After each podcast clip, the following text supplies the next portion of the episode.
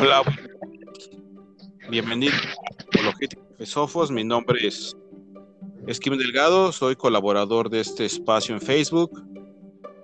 Estamos a 24 de julio de este turbulento 2021, siendo las 8 de la noche. Es un placer estar con ustedes de nueva cuenta en esta. Y para empezar, quisiera dar la bienvenida mi hermano y amigo Javes Ramrod, que es el director del proyecto. ¿Cómo estás, Javes?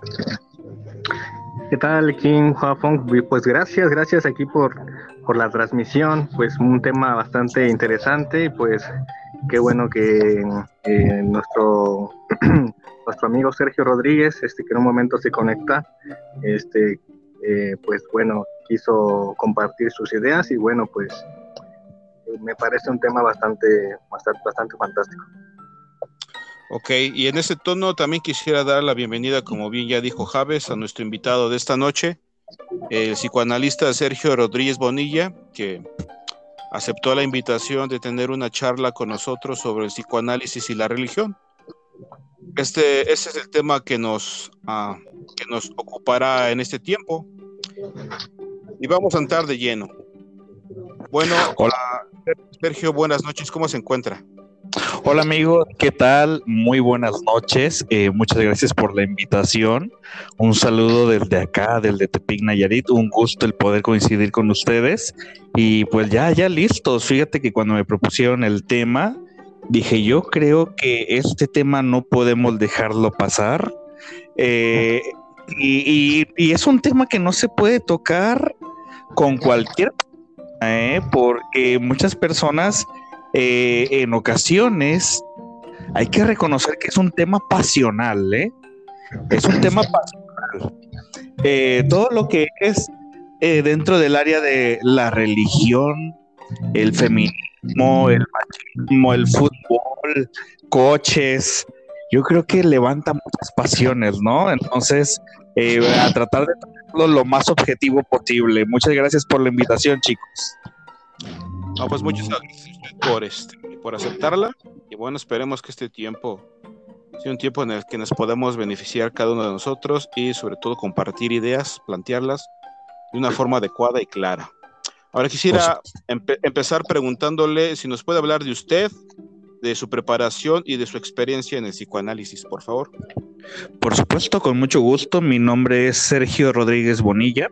Eh, soy licenciado en psicología por la Universidad Autónoma de Nayarit.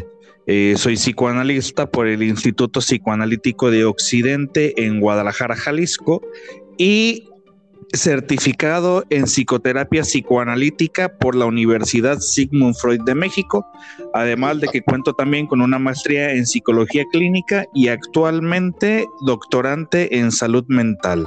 Eh, me encuentro eh, trabajando en mi práctica clínica eh, privada. Anteriormente estaba trabajando para el Instituto Mexicano del Seguro Social, pero ahorita nos estamos dedicando un poquito más de, eh, de lleno a la práctica clínica privada. Eh, pertenezco a la Asociación Psiquiátrica Mexicana y bueno, este, otorgamos algunos seminarios de psicoanálisis en la Escuela Nacional de Antropología e Historia en la Ciudad de México, junto con el doctor Alberto Vargas Prado, quien es psicoanalista lacaniano. Vaya, qué impresionante currículum, la verdad es un placer tenerlo con nosotros en este espacio y también esperamos nutrirlos de su, de su conocimiento y que por favor arroje un poquito de luz a nosotros que estamos en términos figurados en tinieblas, este, en términos de conocimiento. Y bueno, vamos a, eh, empezar. Fíjese que hace un tiempo, eh, si me permite, escuché a un conocido religioso decir que para entendernos bien en una conversación, lo que necesitamos hacer primero es aclarar términos. Ahora, dicho esto, eh, como mi primera pregunta, ¿nos podría explicar, por favor, en términos sencillos o términos simples, qué es el psicoanálisis? Por supuesto que sí, por supuesto que sí. De hecho, inició eh, principalmente eh, el nombre inicial del psicoanálisis otorgado por el doctor Sigmund Freud era el término de la metapsicología.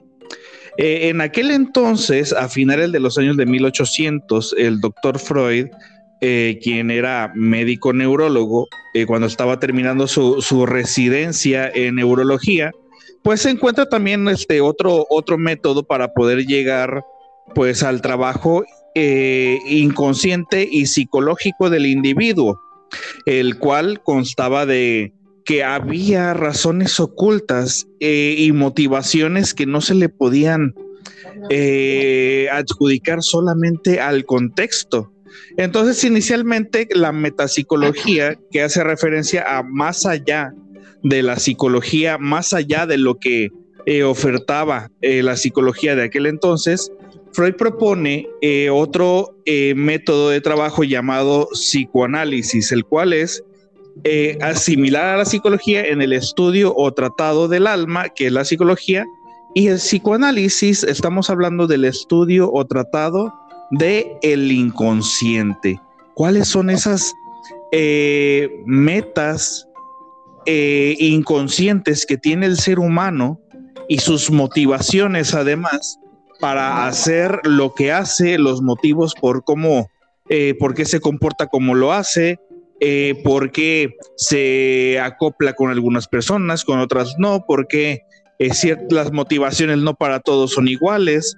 Entonces había algo más allá que no explicaba la psicología de aquel entonces. Entonces el doctor Freud crea este método a través de que se podía llegar al inconsciente de las personas a través de la palabra.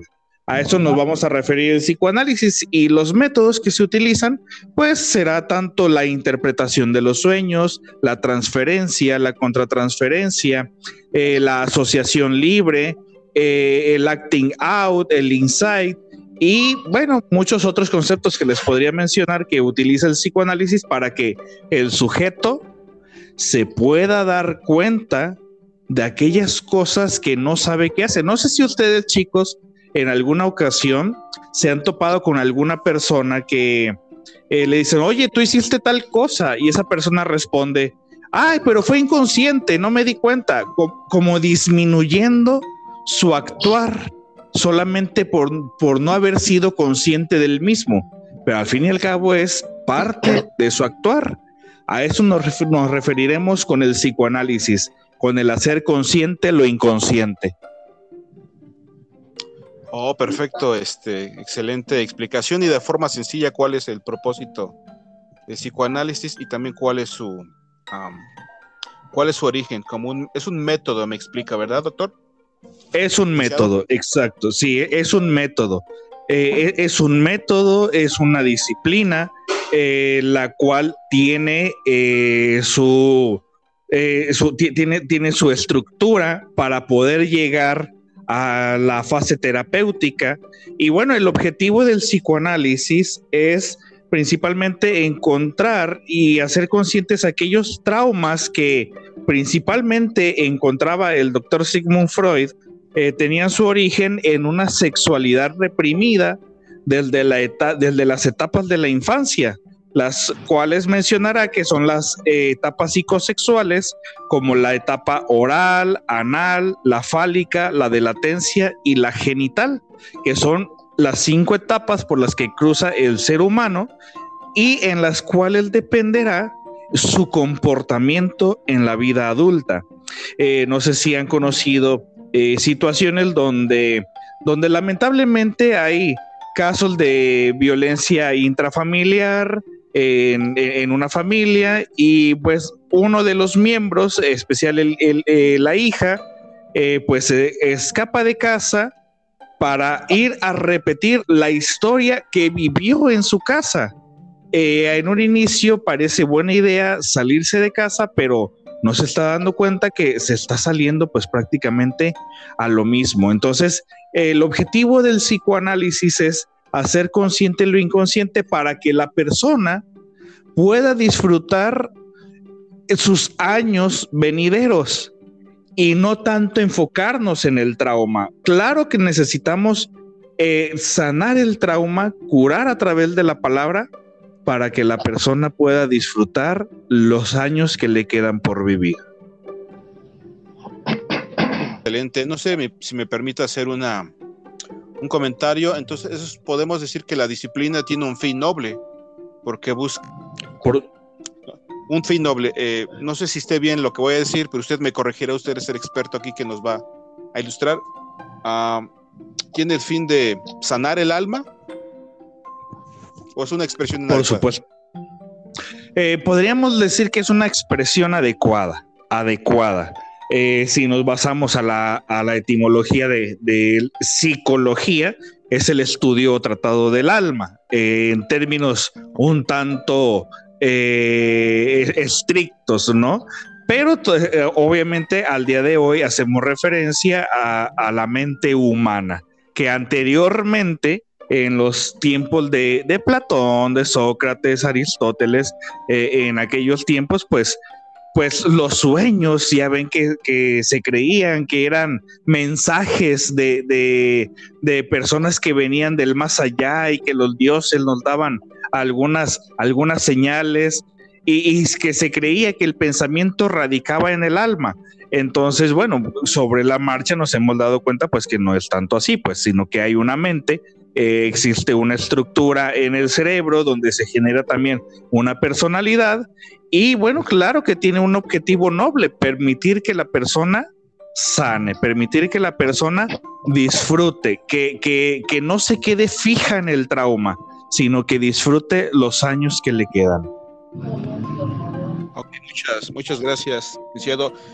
Ahorita que estamos hablando de alma y de estos, empezamos a estos términos, quisiera hacerle la siguiente pregunta o quisiéramos hacerle la siguiente pregunta, y es si el psicoanálisis puede explicar el fenómeno religioso en la experiencia de vida en los seres humanos. Y la segunda sería si usted se había asimilado. Claro, te voy a, bueno, primero la primera, ¿no?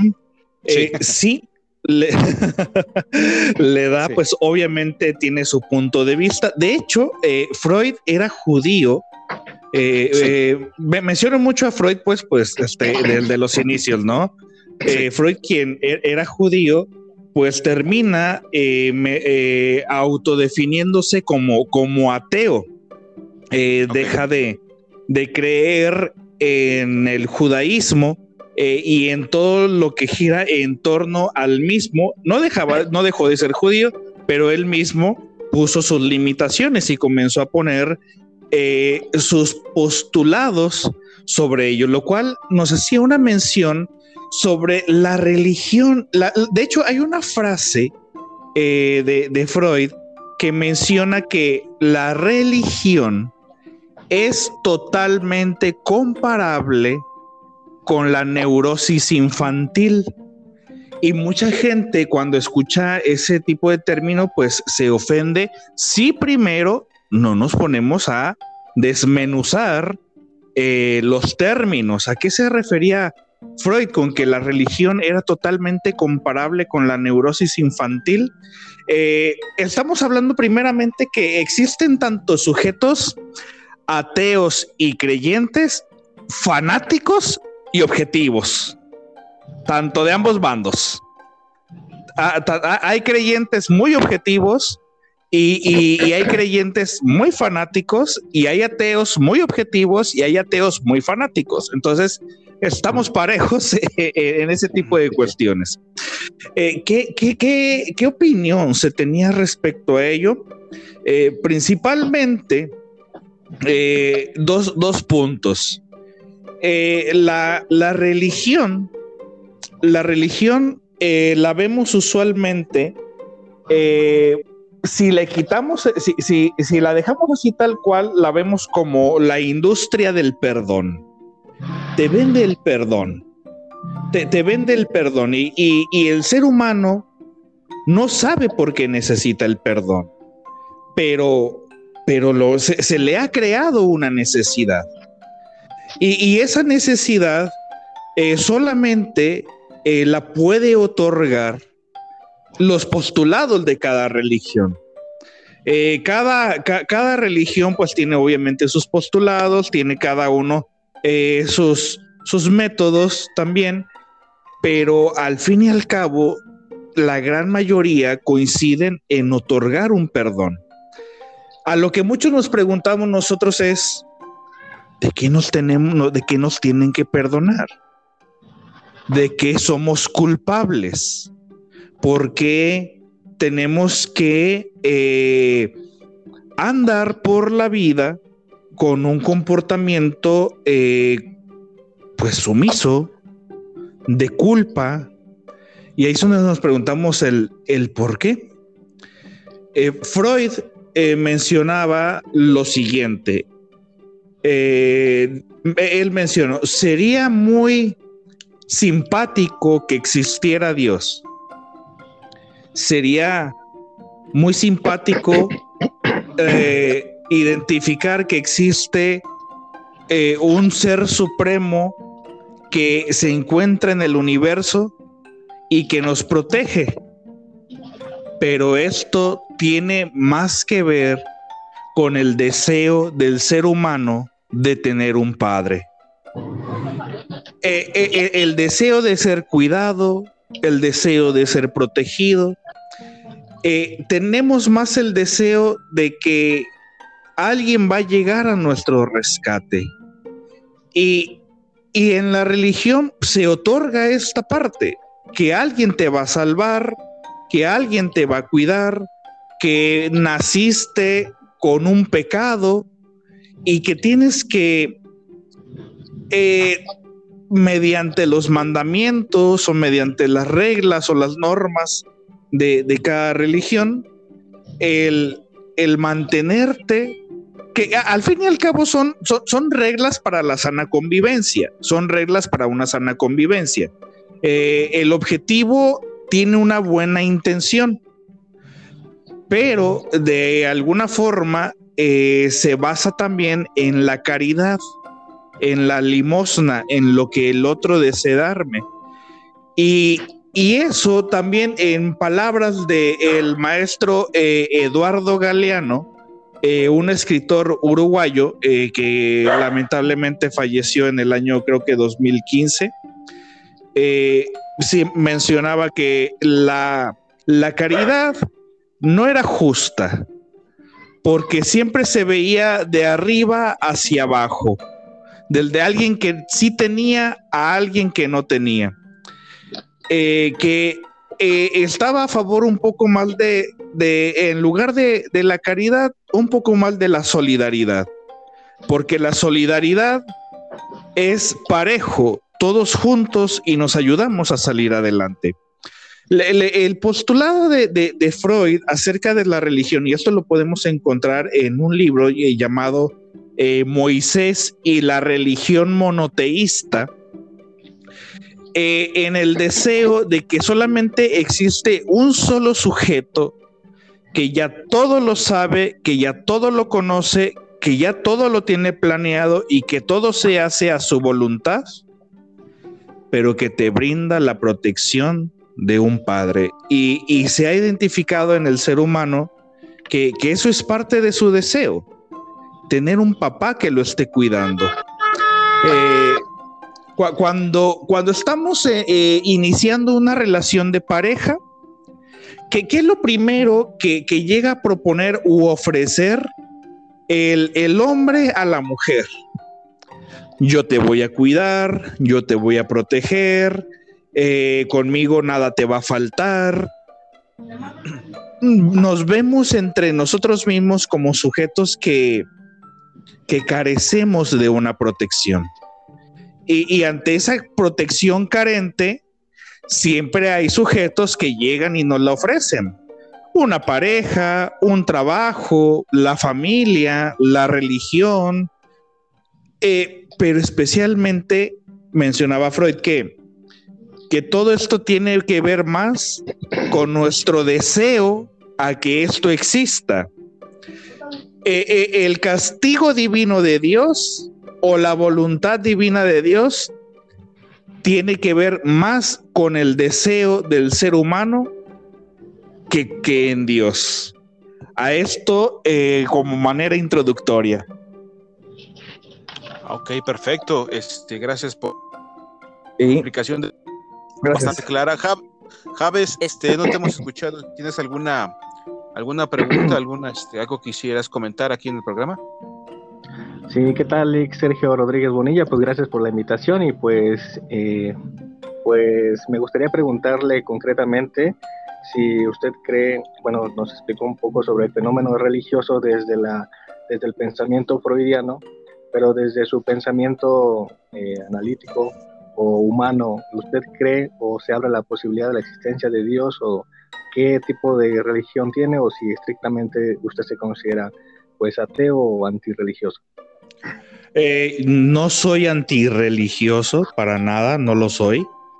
Eh, de hecho, en mi trabajo clínico eh, hay, algo que, hay una premisa que, no se me olvida de, un maestro mío en la universidad, en la licenciatura, que son maravillosas esas palabras que, que hicieron eco en mí, que dijeron, si al paciente le sirve, adelante. No hay nada prohibido, no hay nada permitido. Si al paciente le funciona, le sirve, le gusta, no le hace daño a nadie ni a sí mismo, adelante. Eh, te puedo decir que desde eh, muy desde mi forma de pensar, soy extremadamente respetuoso con lo que cree cada quien. Eh, yo, yo, fui, yo fui bautizado este, bajo la religión católica, eh, pero yo me considero a mí mismo como ateo, pero no, no como un ateo eh, que niega la existencia de Dios, más que nada como un ateo curioso, por decirlo de, esa forma. Yo, yo, me considero a mí mismo un, un ateo curioso. Digamos que se eh, hace la posibilidad de la existencia de Dios o en qué se refiere con la curiosidad. Eh, puede, para mí tanto puede existir la probabilidad de, de, eh, que esté presente Dios o, de que no esté presente. A ambas, a ambas. Yo, yo soy un curioso en el sentido de que, ah, caray, ¿existe o no existe? ¿Qué hay? en lo personal, pues eh, el material que tenemos hoy en día con este con la tecnología. Eh, miedo, ¿verdad? Es que aquí no pasa nada, ¿verdad, Kim? sí, no, no pasa nada. Eh, no, somos no somos este dogmáticos de esos de los de no estamos en el medieval para quemarlo. la Santa Inquisición. no, yo, yo me considero curioso de que eh, de que, a ver, quiero ver, ¿existe? Eh, ¿Cómo lo puedo comprobar? Pero, pero, no, no, pero, no lo ando comprobando yo. Em, ¿cómo, se puede decir? Buscándolo. Eh, buscándolo ni discutiéndolo con los demás. Por ejemplo, eh, te puedo decir que soy muy fanático de, esos videos de fantasmas, de lo paranormal y todo eso. Eh, a mí nunca me ha pasado un suceso, jamás me ha pasado, eh, pero digo, bueno, yo lo que veo ahí en el material, pues, pues es sorprendente en algunas ocasiones. Y pero el día que a mí me pase directamente y, que yo vea algo así de sorprendente, ahí es donde yo, yo voy a decir, para mí, ¿Sabes qué? existe Dios. ¿Por qué? Porque si existió este ente, es lógico para mí que hay algo más allá. Es, lógico, es lógico. Eh, y qué bueno que, qué bueno que lo dice, porque la aceptación de los milagros eh, o de cosas paranormales eh, abriría la puerta a un mundo que no es concebible bajo el fenómeno materialista estricto, el principio causal, ¿no? Que utiliza la ciencia como, como introducción, este, a mí me, parece muy bien esta, esta rama del psicoanálisis. Este, sin embargo, también hay psicoanalistas, eh, no sé si usted conozca dentro de su fuente cercana, pero al menos un libro que, estoy, que, acabo, que acabo de leer precisamente para, para la conversación de esta noche, este, se llama La experiencia de Dios y psicoanálisis, del grupo Epsilon. Este, donde, no lo he leído donde son como 10 psicoanalistas eh, y también son teólogos, son creyentes, pero también estudiaron la carrera de psicoanálisis. Este, me parece súper interesante porque eh, ellos hablan de Freud como el primer Adán, en el que no se, en el que nadie cuestionó y nadie inclusive se atrevió a analizar al propio maestro. Entonces ellos utilizan la propia psicoanálisis para psicoanalizar al propio Freud. Entonces sería como eh, eh, utilizar el propio bisturí de Freud y ver qué es lo que tiene Freud. Me parece súper interesante que Freud, ciertamente, bueno, según este libro, este, tiene alguna especie de, de represión religiosa porque él hablaba sobre el monoteísmo y por ahí quiso indagar quién era el, padre del, del, monoteísmo desde los judíos, perdón, desde los, desde los egipcios. Y este libro pues arroja mucha, eh, desde la propia psicoanálisis, este, elementos que nos permiten encontrar la, la, supuesta represión de Freud hacia lo religioso. Y, y, el, propio, el propio Freud tuvo este, diferentes elementos que marcaron su vida infantil y que eso les propició o le propició la, la, la no sana experiencia de Dios. Eh, es verdad que, que, que, que, la etapa temprana pues tiene mucho que ver para la aceptación de la experiencia con el otro, lo que, lo que conocerá usted muy bien sobre, el, sobre la eh, teoría eh, objetal hijo-madre, ¿no? En el que tiene que ver mucho el vínculo con la madre para la aflicción o la relación con el otro y posteriormente abrirse a la experiencia de Dios. Freud eh, fue marcado por fue marcado por una figura materna que era una era, perdón, es que hay mucho ruido por acá, una disculpa, este, pero que fue marcado por ahí por una, una madre, una niñera que la concebía como madre y que la llevaba y que ella llevaba a Freud a la Iglesia Católica. Y bueno, también tuvo una experiencia por ahí con su propio padre a los ocho años que se dejó humillar por unos cristianos este, que lo avergonzaron. Y esa, esa, esa, esa, esa este, imagen de Freud hacia su padre, eh, no muy heroica, este, hizo que perdiera, los elementos, este, o a lo mejor este, tenía una represión por ahí de su, de su padre que no quería, o más bien, lo que dice este libro, aquí lo tengo, es, en resumen, Dice, así como Freud llama ilusión a la creencia de que Dios existe y habla de ella en el porvenir de una ilusión, así abriga también la ilusión inconsciente de que no exista Dios. ¿Podría aplicarse el psicoanálisis también a, favor eh, o utilizarse en ese sentido eh, para explicar el ateísmo de Freud? Se, puede utilizar eh, totalmente es que eh, analizar al maestro es, un... A lo mejor si me eh, permite añadir un poco más de, de comentarios de este libro. Claro. Dice, ah, ah, ah, dice, tampoco es intrínseco a la religión provocar que el hombre se desentienda de este mundo y de sus semejantes. La confianza en Dios repercute en confianza en sí mismo y la caridad religiosa inclina a la ayuda desinteresada a los demás, a la donación de sí.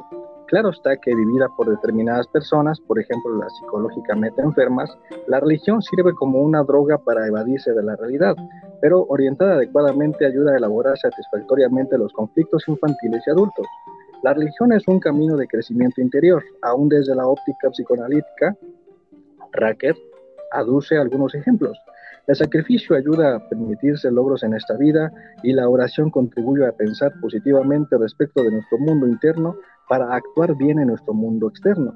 En cuanto a la explicación del origen de la religión, él mismo dice que un creyente puede, alegar que el psicoanálisis ve las cosas al revés y que Dios no es un derivado del Padre, sino que el Padre es un derivado de Dios. Y todo depende de cómo se viva la relación edípica, la cual, por lo demás, se da en cada niño de modo natural e inevitable Depende del modo que se viva, el que sea sana o enferma. También el ateísmo puede ser reflejo de una personalidad patológica. En él se reúnen la angustia de castración y las decepciones respecto de la imagen paterna. Por otra parte, la rigidez puede ser un camino excelente de salud y adultez.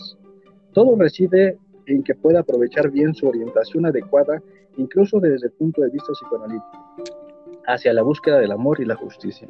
En conclusión, estos, estos psicoanalistas también este, dejan ver un poquito sobre, sobre, los, sobre la experiencia de Freud con su padre, con su madre, eh, la relación objetal, y que eso influyó para la experiencia sana o no sana con, con Dios. Se puede aplicar también el, psicoanálisis de este, de este modo y una... Es verdad lo que usted dijo en un, principio, que, el tema de la religión es muy, atrevido y muy candente, porque no todos se prestan para hablar ahora sí que, como diríamos en mi pueblo, en buena onda, ¿no? Porque es un tema que, sí, sí, sí, sí es muy enérgico en algunas personas, pero sin embargo, Kim, Kim Hua y, yo y otros apologistas, la base de la apología no es no se trata de ganar por ganar, sino simplemente es eh, eh, eh, presentar, digamos que raciocinia, perdón, racionalmente elementos que nos permiten la aceptación de, Dios o del cristianismo desde un punto de vista razonable y no dogmático ni aludiendo a la fe. Entonces, no, no pasa nada aquí con lo que, con lo que, con lo que, con lo que, con lo que ponga la mesa, sino se interesa más bien este, poder contrastar las ideas. Y con esto lo que es lo que le decía sobre la sobre la sobre este libro, no sé qué, qué opina este licenciado Sergio. Estoy totalmente de acuerdo con lo que estás compartiendo por lo siguiente. Y, quiero partir de, lo siguiente, pues, poniendo un ejemplo eh, a manera de comparación de lo que acabas de compartir. Eh, una persona que estudie la carrera de psicología dependerá de su intención, de su deseo, el, objetivo de estudiar esa carrera. Eh, es verdad que obtienes eh, mucho conocimiento acerca del comportamiento humano. No lo sabes todo, obviamente, pero no vamos a negar que que sí se tiene cierta ventaja en algunas situaciones. Entonces, una de dos. O el psicólogo utiliza ese conocimiento para darle un, un uso eh, adecuado y que le permita a sus pacientes salir adelante, eh, disfrutar la vida, gozar de, de los placeres de la vida o podrá utilizar ese conocimiento para situaciones meramente egoístas.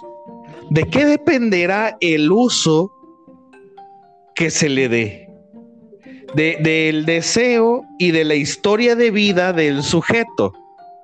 Por lo tanto, sí coincido con, con lo que mencionas porque la historia de vida de Freud obviamente le permitió indagar de la manera en como él deseaba ver también a la religión, ver también eh, e-, esa parte del ser humano donde en alguna ocasión él también menciona, así como a nadie se le puede obligar a que crea, a nadie se le puede obligar a que no crea.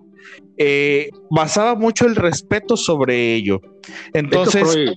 De hecho, Freud, este, dijo que, la, que su marco teórico de la religión o de lo que él hablaba de la religión no era parte de su doctrina principal, ¿cierto? Cierto, cierto, por completo.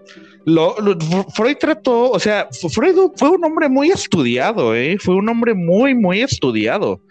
Y, y, y de hecho, muchos de los conceptos psicoanalíticos se basan en la mitología griega, en el Renacimiento, eh, se, basan mucho en, esa parte de la historia. Y, la verdad es que es sorprendente eh, encontrar la etimología de cada concepto del psicoanálisis, pero haciendo alusión, eh, la religión, el sacerdote, por, por citar aquí la religión católica, el sacerdote ¿De, qué dependerá el uso que le va a dar a ese poder que va a tener en su congregación eh, en el momento que tiene a personas que, que sabe bien que van a creer fielmente en su palabra? Ese hombre, ese hombre puede tanto motivarlos como desmotivarlos, como decirles por dónde es el camino, como decirles por dónde no así como el que estudia psicología puede utilizar el conocimiento de una manera totalmente egoísta o de una manera que sea servicial hacia los demás. Pero ¿de qué dependerá? Mucho dependerá de la historia de vida del sujeto. Ahora, eh, Freud eh, no tenía una muy buena relación con su padre.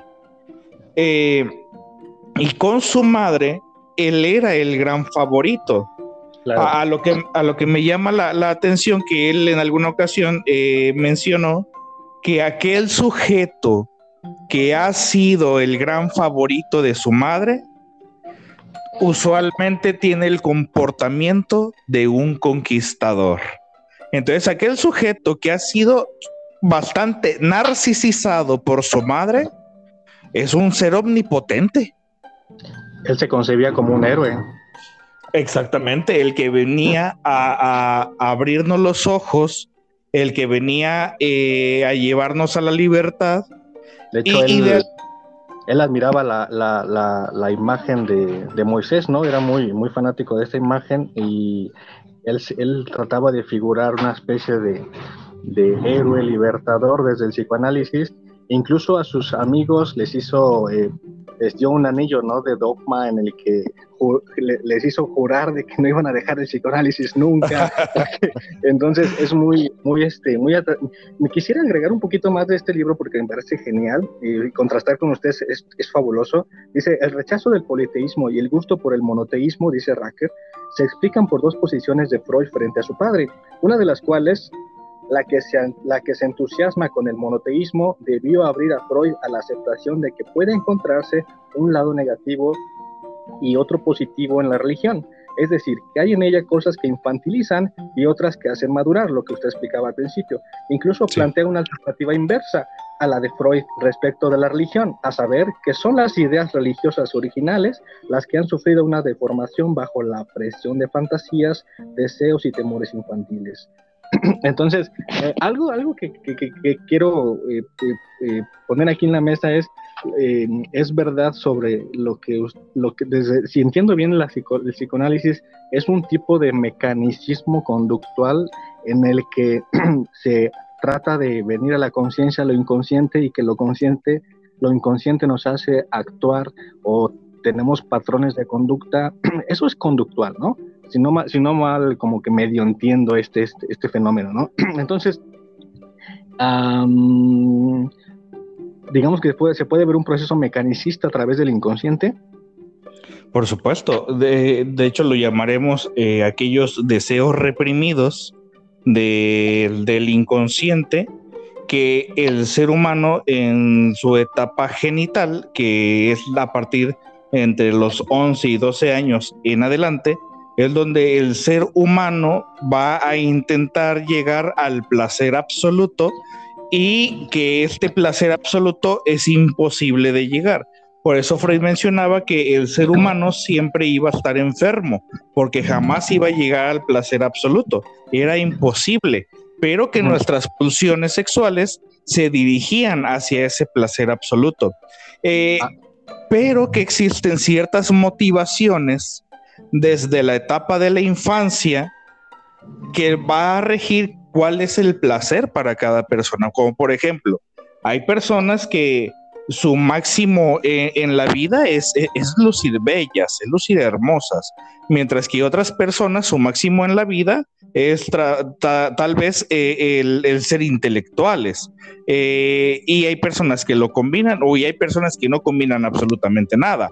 Entonces, ¿cuáles habrán sido las motivaciones? ¿Cuáles habrán sido aquellas circunstancias que vive el ser humano y que queda guardado desde la etapa eh, infantil y que en la etapa de la adultez queremos, eh, digamos, eh, sacar a flote de la barrera de la represión.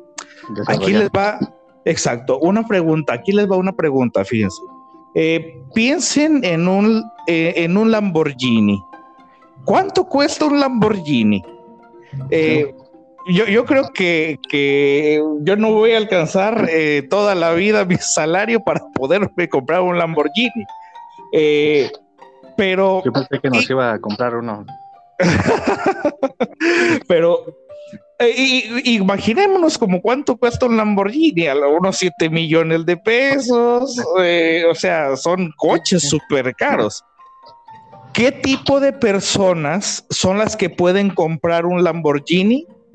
Personas que son empresarios, pero que ya tienen cierta cantidad eh, de, años, que están como entre los 40, 50, 60 años, pero son coches deportivos diseñados para gente joven, pero la compra gente que ya lo puede pagar porque ya está en esas edades. Entonces, en alguna ocasión, alguna persona que le, que le hizo falta, eh, que se brincó su etapa infantil o su etapa de la adolescencia por estar trabajando, ya cuando es viejo dice, ahora sí me puedo dar este gustito. Ahora sí eh, puedo hacer lo que no hice porque eh, desde adolescente yo trabajaba. Ahora sí yo me puedo comprar tal cosa. Siempre tenemos esa tendencia a que lo que no vivimos en la infancia o en la adolescencia, nos lo debemos a nosotros mismos en la adultez. Claro. Y en la adultez queremos cobrarlo. ¿De qué forma? como el padre violento que, que golpea a sus hijos y que ese hijo crece violentado porque el alcoholismo y la drogadicción de su padre, después ese hijo, cuando crece y tiene hijos, los golpea bajo la justificación de, pues como a mí me pegaron, también te voy a pegar a ti. Como me educaron a mí, te voy a educar a ti. O sea, siempre e-, esa tendencia a creer que la vida nos debe algo desde la infancia. Eh, Lick, este, algo me parece, me parece súper interesante. Bueno, Kim Huafong, no sé si me permitas, este, el sentido de responsabilidad, eh, porque si entiendo bien desde el marco psicoanalítico psicológico, la responsabilidad cae en segundo término sobre el individuo, es decir, que eh, yo eh, soy una persona violadora, bueno, yo no, pero es un ejemplo, este, o un asesino, etcétera, porque hay mecanismos conductuales infantiles o anteriores que me llevaron a, a tener esos patrones.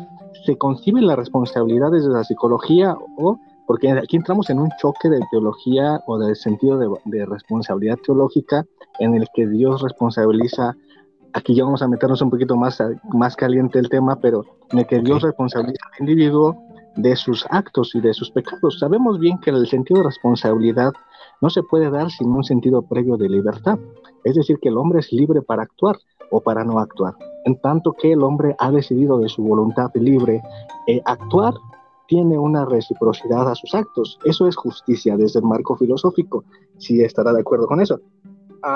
Y eh, para Freud, la moral era una represión para la sociedad, ¿no? Sí.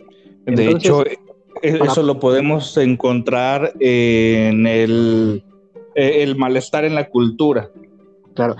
Eh, ok, Aquí a lo mejor vamos a entrar un poquito más en contraste porque la moral para Freud era una represión que tenía que ser quitada para que el hombre verdaderamente fuera libre. Ahora bien, desde la apologética eh, eh, existe un sentido de razón por el, por el cual esté la moral en la sociedad. Ah, no puede haber moral sin un marco de, o más bien la moral es un marco de conducta y ese marco de conducta tendría que ser... Eh, eh, trascendental al ser. Sabemos bien que Dios, Dios, Dios dio eh, los diez mandamientos y que eso ni Moisés lo va a negar porque él creía en Moisés, ni, Freud lo va a negar porque Freud creía en Moisés. Este, ahora bien, decir que los mandamientos reprimen, más bien yo diría que los mandamientos y la moral que es que, que viene siendo cualquier tipo de moral social, política, socio, bueno, vamos a llamarla política social, este, tiene la base de sus fundamentos en los mandamientos de Dios, porque no matarás, no dirás falso testimonio, no robarás. Eh, tienen, eh, están, en, están en casi todos los códigos constitucionales. Ah, ahora bien, cuando la gente dice el que existe mal en la sociedad, hace referencia forzosamente a ese estándar moral dado por Dios. eh, yo creo que los mandamientos fueron dados a la humanidad para una sana convivencia. Si no me recuerdo, usted lo dijo en un principio aquí en, este, este programa, que, la moral tiene un cierto beneficio. No sé cómo lo podemos contrastar esto con la idea apologética de del beneficio de la moral en un sentido eh, social, de que, eh, bueno, cuando la gente habla de creo que me estoy enredando un poquito, pero cuando la gente habla de que existe mal social, la gente dice hay robos, hay mentiras, hay asesinos, asesinatos, y eso, eso hace referencia a los mandamientos. Entonces, cuando si la sociedad obedeciese los mandamientos de Dios, crea una eh, utopía social en el que no hay robos, no hay secuestros, no hay asesinos, no hay mentiras, etcétera. Entonces, desde la apologética yo, yo creo que aquí ponemos en la mesa el valor de los mandamientos y la necesidad de la sociedad. ¿Cómo ante esto eh, podría ser represión? Porque ciertamente, pues, eh, bueno, así lo dejo, lo dejo en la mesa, no sé cómo podrías contrastar, Lick, o... Sí, sí. ¿Cómo eso podría ser llamado represión, no? Exactamente. Eh, muy sencillo, eh, porque eh, estos mandamientos son, son otorgados para que el ser humano se comporte de una manera adecuada, pero estamos pasando por alto algo que es un poquito más esencial. por qué Dios tendría que hacer mandamientos para el ser humano que él mismo creó? ¿por, qué tendría que ponerle reglas a algo que él mismo programó? Eh, eh, es la parte donde yo no le entiendo. O sea, si, si, si, si, fuimos hechos a, imagen y semejanza de Dios, eh, yo diría que, que Dios tiene un gran trastorno mental, porque eso también es parte del ser humano, el trastorno mental, las ideas irracionales, eh, la, distorsión de la realidad. Entonces, si, si fuimos hechos a, imagen y semejanza, eh, ¿cuál, sería, ¿cuál sería el trauma de Dios? Ok, eh, perdón, lo, interrumpí. ¿Mande? Ah, ah, perdón, lo, interrumpí o, No, no, no, no, no. ¿Puedo continuar? Adelante, Lick, perdón. ok, sí. Eh, eh, es lo que yo me preguntaría. Eh, ¿Cuál sería el trauma de Dios? ¿Por, qué necesitaría ponerle mandamientos a lo que Él mismo creó? ¿A qué está jugando Dios con nosotros? ¿Qué, qué, qué busca? ¿Qué hacía Dios antes de crear la tierra? ¿A qué se dedicaba antes de crear al ser humano? ¿Con qué se entretenía? ¿Cuáles eran esas otras acciones que él hacía desde el principio de los tiempos? Porque el ser humano no está desde el principio de los tiempos. ¿Qué, hacía antes de nosotros Dios? Entonces, eh, y hay una parte que estamos brincando. Eh, se necesita ponerle mandamientos, eh, necesitamos amaestrar, necesitamos educar a aquello que tiene instintos. Entonces, cuando aquello que tiene instintos, cuando a un perro lo domesticamos y que lo llevamos a la escuela eh, para que se comporte y que yo con un chasquido de dedos eh, haga algo que yo le ordeno, eh, y quiere decir que lo tuve que llevar a que lo amaestraran porque antes era un animal sus instintos. Entonces, eh, estamos omitiendo la naturaleza del ser humano. Entonces, eh, eh, el ser humano choca cuando se topa con los mandamientos porque va en contra de su naturaleza. Por la restricción, ¿no? Por supuesto. Por la entiendo, restricción. Entiendo, el punto de vista de usted y en un escenario donde, en un escenario donde el totalitarismo o donde no hay restricciones de ningún tipo o donde no hay un código constitucional o penal o civil, eh, realmente cualquiera podría hacer lo que quiere porque realmente pues sería los deseos eh, sin ningún tipo de restricción. Si a fin de cuentas la ley reprime al individuo, pues quitemos la ley y este, ¿cómo, ¿cómo concebiría esa realidad? ¿Sería benéfico para la sociedad no tener leyes, ningún punto de represión en ese sentido? Porque, bueno, cualquiera podría hacer lo que quiera, entonces, ¿quién podría decir que atentan contra nosotros? En ese sentido, es, es yo creo que es, un, es, una, eh, es una respuesta eh, para, o más bien una respuesta en la realidad experimentativa en el que los mandamientos fungen como eh, normas de...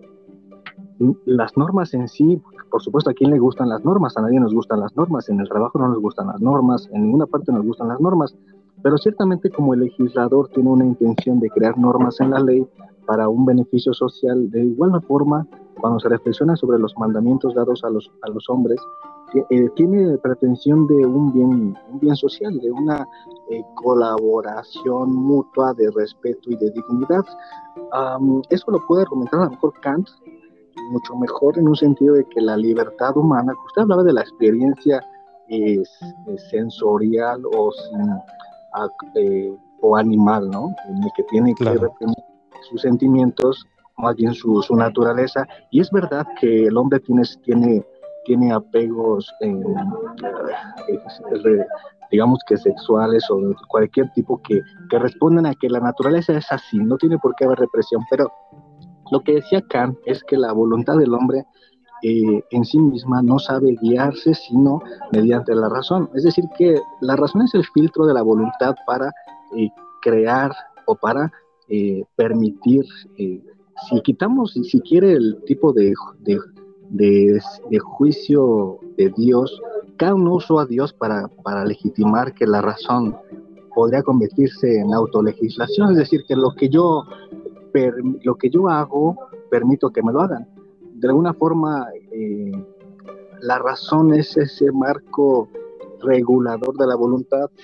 Y otra cosa que quería añadir es que si, si bien, es, bien entiendo la psicología, y no puede decir la norma, o más bien no se centra en la norma, sino más bien en la utilidad, lo que es útil para, para el individuo, ¿no? Como bien lo acaba de decir, o lo dijo anteriormente, que si al individuo le hace bien la religión, adelante, si al individuo le hace bien la no religión, adelante, es decir, que la, que la psicología se basa en la utilidad, que se conoce como pragmatismo, entonces, radicalizando la utilidad eh, eh, no caeríamos en un exceso peligroso también, en tanto que si lo que es útil es lo bueno, eh, ¿quién determina que la utilidad de otro hacia mí sea buena o sea mala? Es decir, que afecte o no a mí, en tanto que la otra persona le es útil robarte tu cartera o, asesinarte o, decir mentiras. Eh, la utilidad, si no me recuerdo, la premisa de la psicología. Y no sé si puedo explicarme, pero pongo esto en la mesa porque es súper interesante, ¿no? Poder contrastarlo. Por supuesto, por supuesto, es súper interesante abordar el tema, pero eh, claro que reprime al ser humano y, de alguna forma sabemos que, me voy a basar algo un poquito más atrás. Eh, las normas, las reglas, eh, que aunque no nos gustan, existe un deseo en el ser humano de ser guiado, de que nos digan por dónde irnos. Hoy, hoy por hoy tiene, tiene, tiene, tiene beneficio la, la, la, norma, es decir, si, eh, no robar, no matar, eh, no decir mentiras. ¿Tiene un beneficio? Sí. De, bueno, eh, de hecho, como deseamos que nos digan por dónde irnos, que nos eh, el ser humano busca mucho que le digan qué hacer de su vida. Porque eh, e, e, el niño que va a la primaria, el niño que, el, adulto joven que va a la universidad, los padres que lo guían y que le dicen cómo es el camino.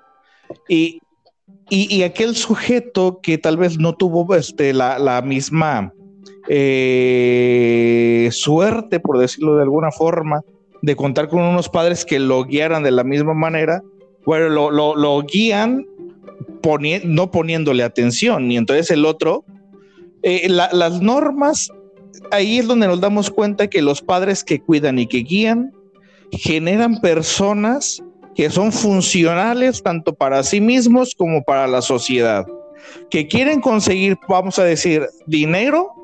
Para conseguir dinero tenemos dos maneras, o trabajamos o robamos.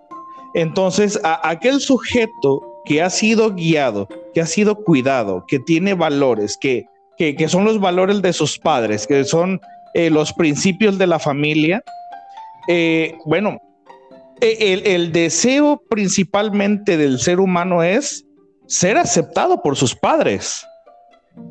Y, al ser aceptado por los padres, primero está cumpliendo el deseo de ellos para después poder cumplir el, el propio. Entonces, aquel hombre que ha crecido y que tiene una carrera universitaria, que es abogado, que es médico, que, que lo que sea, eh, de alguna forma primero está cumpliendo el deseo de los padres, porque tal vez la moral propia le indicaba que eso era su principal objetivo.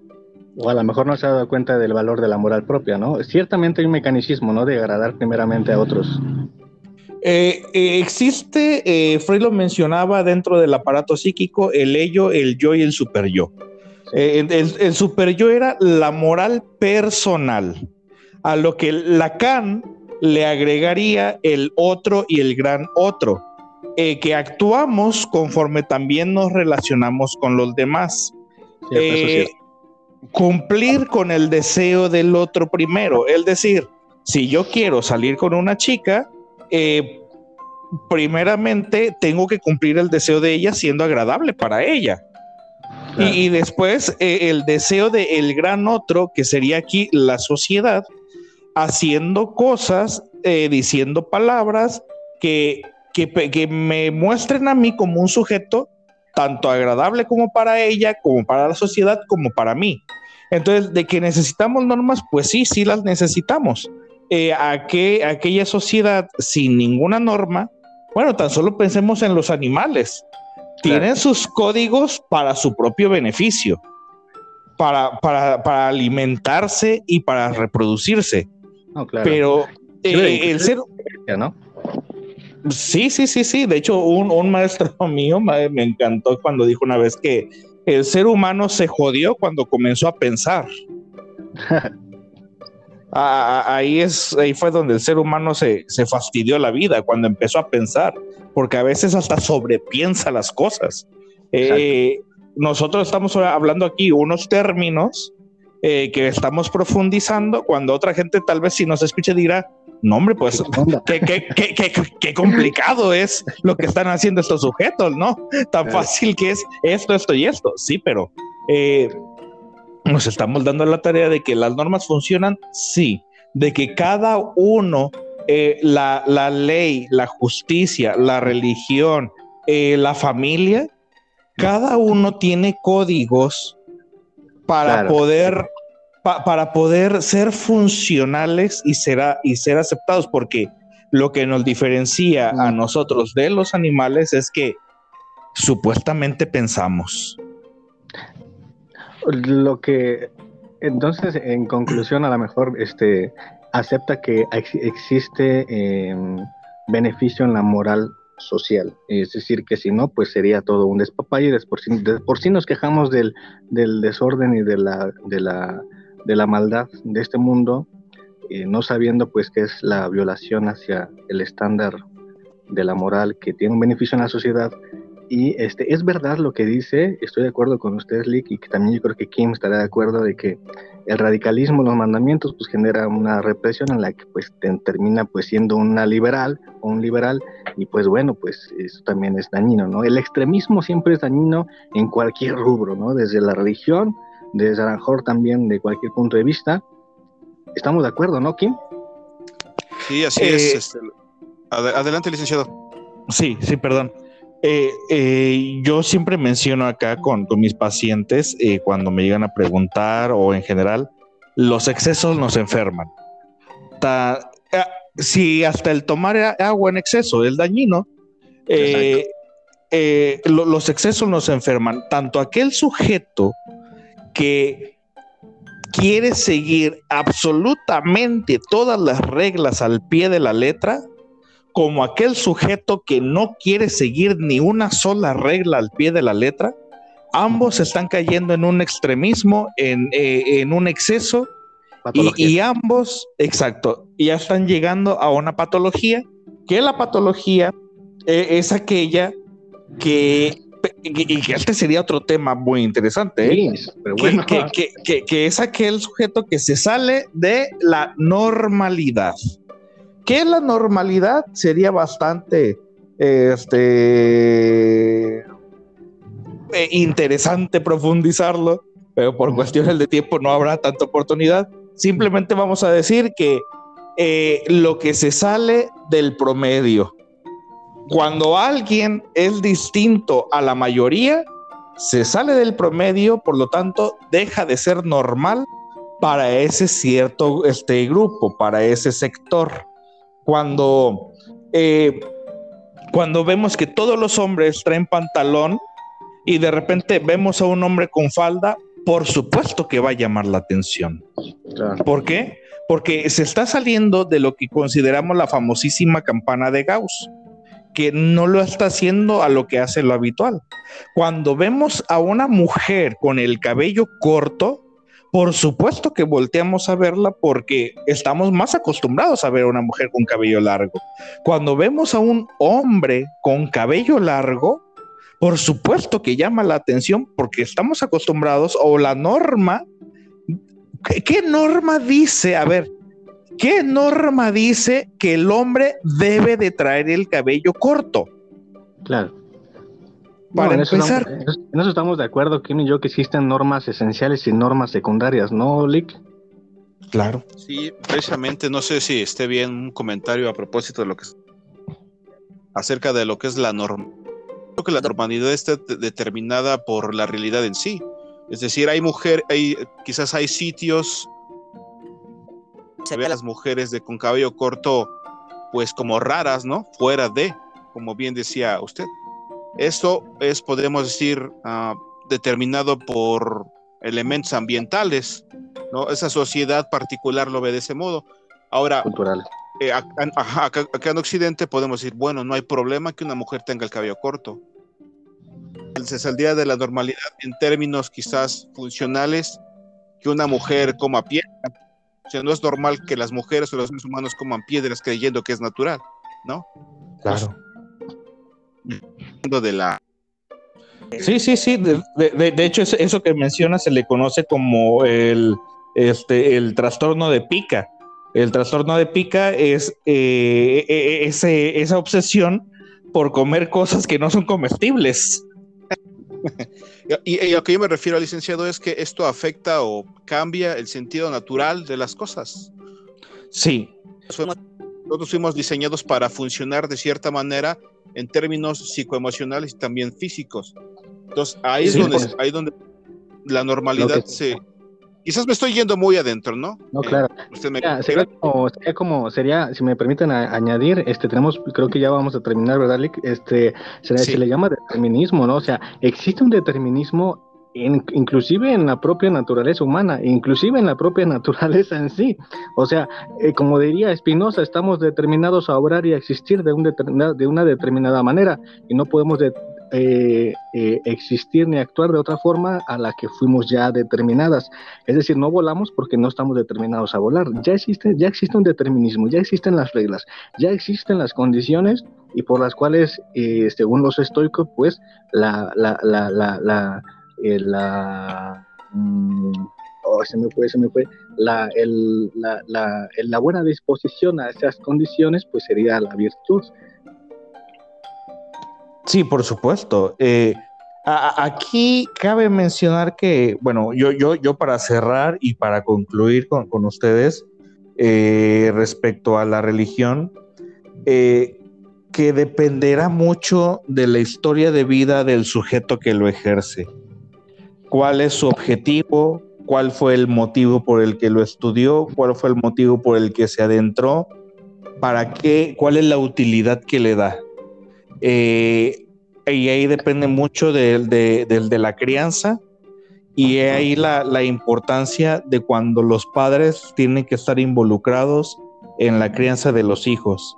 porque mucho dependerá de eso eh, los próximos seres humanos que, que sean los próximos líderes o los próximos borregos y, que desde ahí eh, nos damos la oportunidad de saber qué le dejamos nosotros al mundo desde nuestra forma de ver las cosas, qué, fue lo que nosotros pudimos eh, compartir con, con, el mundo. Entonces, eh, yo quiero concluir con la parte de que dependerá, hay algo contra lo que el psicoanálisis jamás va a poder, y son dos cosas.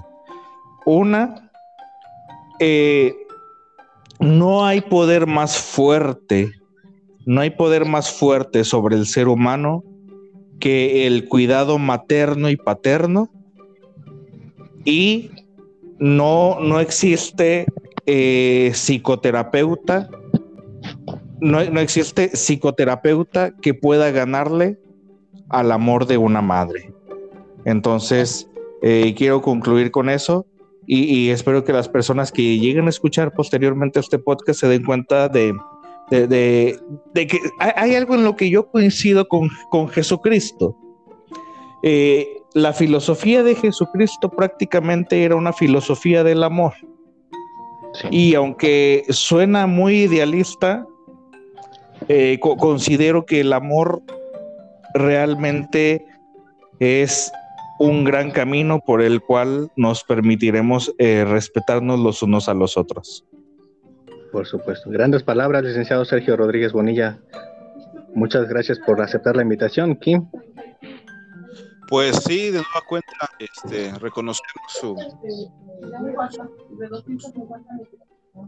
Estamos que estoy dado el tiempo de poder charlar con nosotros. Eh, este tema ya queríamos eh, ya teníamos postergando esto, ver quién capaz fuera invitado para pues aclarar estas dudas. Creo que fue una charla, espero que usted lo haya sentido así, ha sentido así, licenciado. Sí, sí, sí, por completo, tanto que se fue muy rápido la hora.